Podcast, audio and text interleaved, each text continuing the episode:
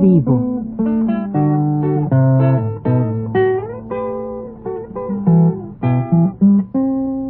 Mis décadas.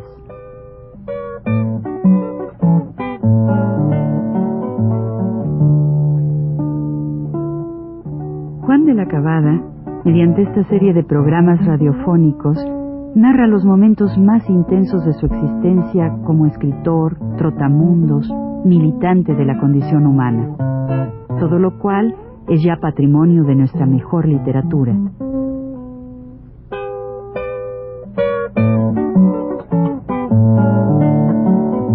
Con ustedes, Juan de la Cabada. Buenas tardes. Antes de continuar con las peripecias de cómo administrarse, digamos administrarse, para ganar el diario sustento, o para tener dinero para el diario sustento, vamos a contar que muy a menudo, aunque sí, en otras personas también, porque lo que yo estoy contando me parece que no es mío, me parece que es una cosa de, que le ha pasado a mucha gente, ¿no? Muchas veces contar estas cosas que ocurren de las invitaciones constantes, ¿no? Que pues yo para para poder sostener la casa muchas yo tenía muchas veces que teniendo es la época de las planillas no la época en que uno va va a los para moverse comprando planillas planillas de los tranvías planillas de los camiones a 3 por 25 Vamos, se movía uno en esa. Pero yo tenía que ahorrar hasta las planillas a veces. Y muchas veces me iba a pie a mi casa, que era ya en la colonia obrera, como digo. De aquí salía del centro y me iba yo a pie hasta hasta la calle de Tren Bolívar, por todo por, por toda la calle Bolívar, Bolívar, Bolívar, Bolívar derecho, ¿no? Estaba entre pasando Bolívar, entre Bolívar y Niño Perdido. Bueno, ahí me iba yo a pie hasta allá. Muchas veces, casi siempre, porque pues era una cosa, además que me hacía bien, creo yo, ¿no? Físicamente, pero independientemente de eso, pues son bastantes cuadras, no crean ustedes, lo hago yo ahora también, pero vamos en ese tiempo todas las noches. Y algunas gentes tenían siempre cierto temor de los asaltos y todo. Francamente, a mí nadie me tocó. He tenido la suerte de andar siempre de noche, a las horas que sea. Me ha pasado una cosa muy curiosa, que vengo por una acera, caminando en la noche. Creo que debo caminar un poco, bamboleándome un poco, porque cuando yo hay una gente que viene por el otro lado, se va, cambia de acera el otro. Creo que cree que soy asaltante yo. Entonces, me gusta que eso lo veo muy a menudo. Se cambia de acera, o sea, por medio de la calle. Eso siempre suele ocurrir, ¿verdad? No debo tener una facha muy recomendable entonces, porque la gente se cambia de acera cuando yo voy por eso. Bueno, esto, esto digo porque sí, me acuerdo que era muy responsable, yo una cosa, en mi casa siempre a que hubiera el dinero y eso. Pero como digo, a veces también, pues los amigos a veces te invitan, ¿no? Y yo casi nunca, comía a mediodía y siempre comía con mis cuates y todo. Pero la cosa es la, sobre todo la bebida. Mucha gente cree que yo me creía dos cosas. Una, o que yo era abstemio, que no lo soy, o que yo era, este, o que yo era, este, pues eh, no sé, o que nunca, bueno, esas cosas, ¿no? Pero realmente no era ninguna virtud que yo no bebiera así con eso, sino que yo tengo desde unos 20, 20 años, tengo úlcera, una úlcera gástrica, y claro, pues no, no, no, sí, yo bebo cuatro o cinco copas, ¿verdad? Pero no más, ¿no? Ya, cuatro o cinco, y ya, ¿verdad? Porque he padecido bastante de esto. Entonces resulta que mucha gente es muy necia en esto empieza a darle, oye, que no se cae, que vamos a...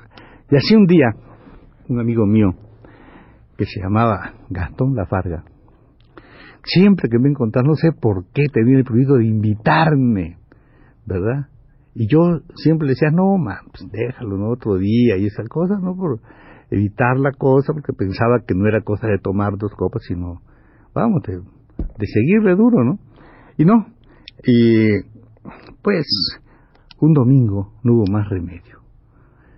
Fui a, tenía, me invitaron a casa de un compañero que ya ha muerto desgraciadamente, que se llamaba Enrique Navarro, que tenía una librería en Seminario 6 u 8, no recuerdo, la calle Seminario era, muy amigo nuestro, había hecho un, una editorialita que se llamaba Frente Cultural, y él provenía de aquellos que vendían libros en el volador, libreros del volador, muchos de ellos cuando sacó el volador pasaron a seminario y a otros otros lugares, porque el volador fue también un lugar de, de venta de libros viejos y baratos, ¿no? Y sobre todo libros viejos, libros bueno, y este, este siguió su negocio. Y, pero hizo también este, esta, esta editorial, este, este editor de la Frente Cultural. Bueno, y en esa casa se reunían muchos compañeros.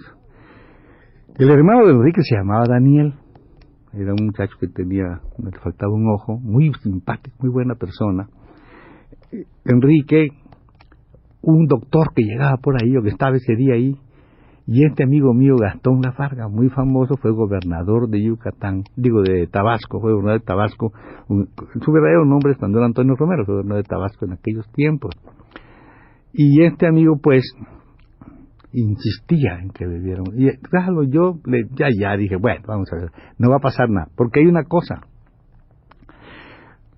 Yo puedo beber, había bebido mucho de chico, y puedo beber mucho, no, no tiene que ver nada con mi cabeza eso tiene que ver con mi estómago nada más, pero yo puedo desde luego asimilar cantidades grandes de bebida y esto no lo sabía él, creo yo, porque él decía que era que yo, pues no, eh, creo que le gustaba ver, hay gente que le gusta ver qué haría uno borracho, ¿no? Que, cómo se portaría uno borracho, eso, el espectáculo, ¿no?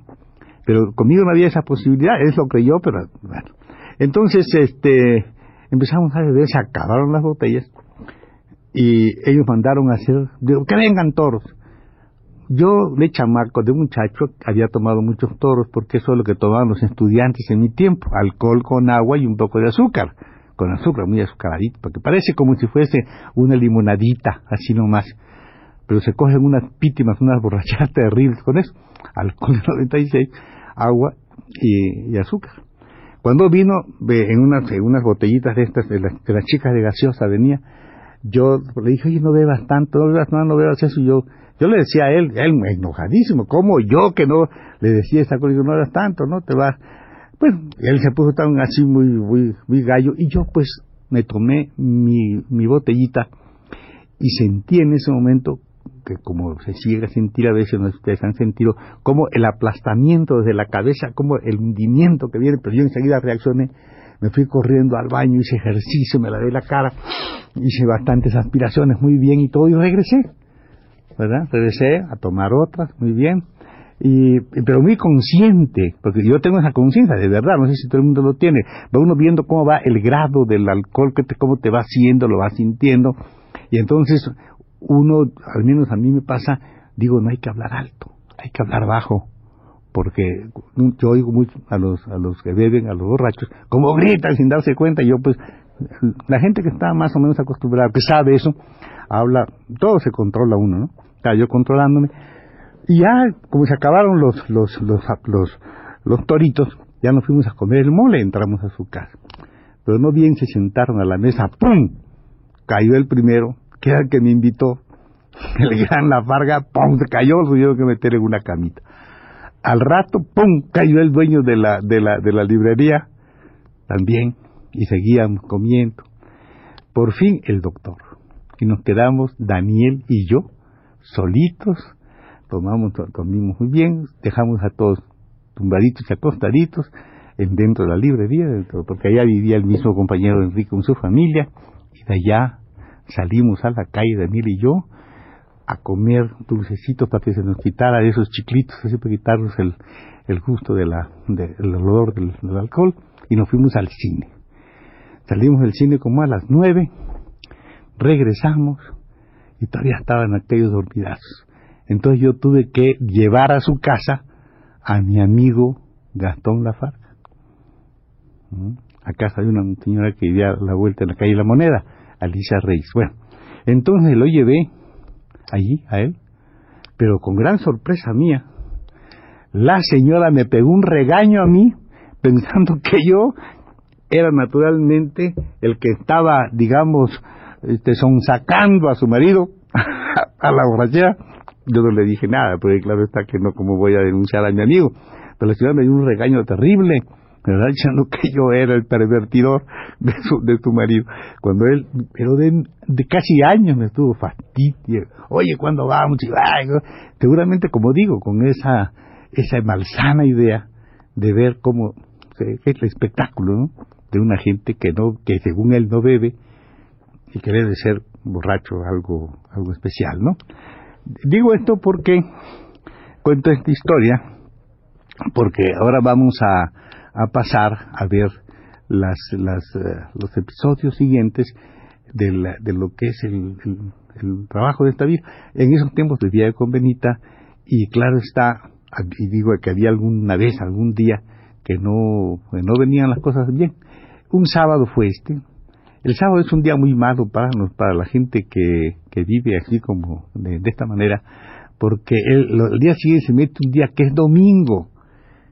Y es un día que no hay nada que hacer, de dinero ni de nada, es un día de paseo y eso.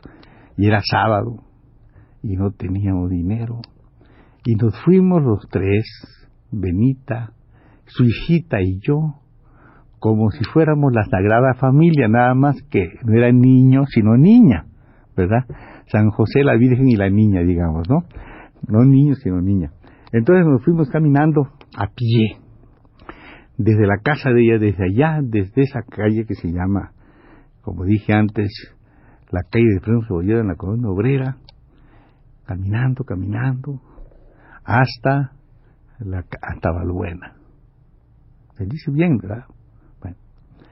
Allí estuvimos con Eva, la esposa de aquel, del personaje que íbamos a ver, que se llamaba Gerardo Herrera, que era mi amigo, que iba a ser fuerte seguro si hubiera estado ahí. Entonces no estaba, estaba de viaje. Va a en tu momento, espéralo, espéralo. Nos quedamos esperando. Allí comimos.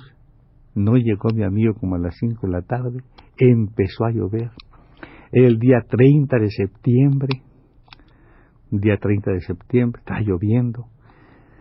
Salimos a pie, Benita me dice, mira, vamos por la corregidora, yo tengo una amiga que me debe unos centavos, vamos a cobrárselo. Ah, nos fuimos caminando a la corregidora, fue ella y no encontró a su amiga.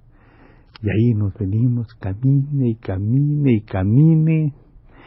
Entramos por esa calle que antiguamente se llamaba Capuchinas y que ahora se llama Venustiano Carranza y nos fuimos de frente, de frente, no cogimos el camión allí en Bolívar, sino que nos pasamos y al llegar a una a un lugar que está que está saliendo donde, de la calle donde sale la calle que se llama Gante había una librería de un amigo español que se llamaba Rico.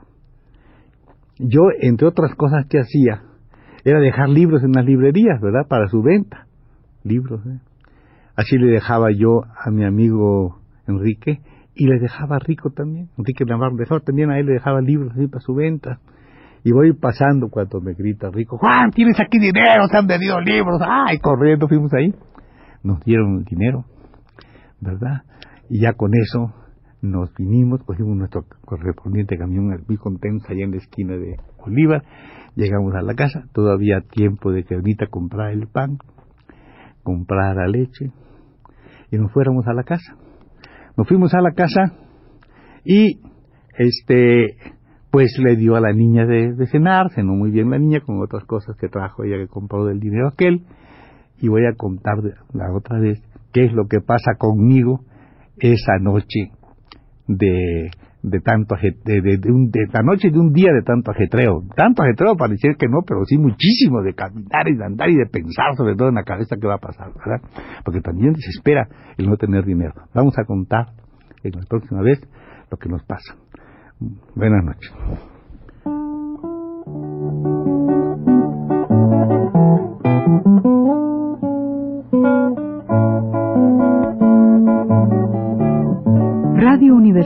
Presentó Recuento Vivo.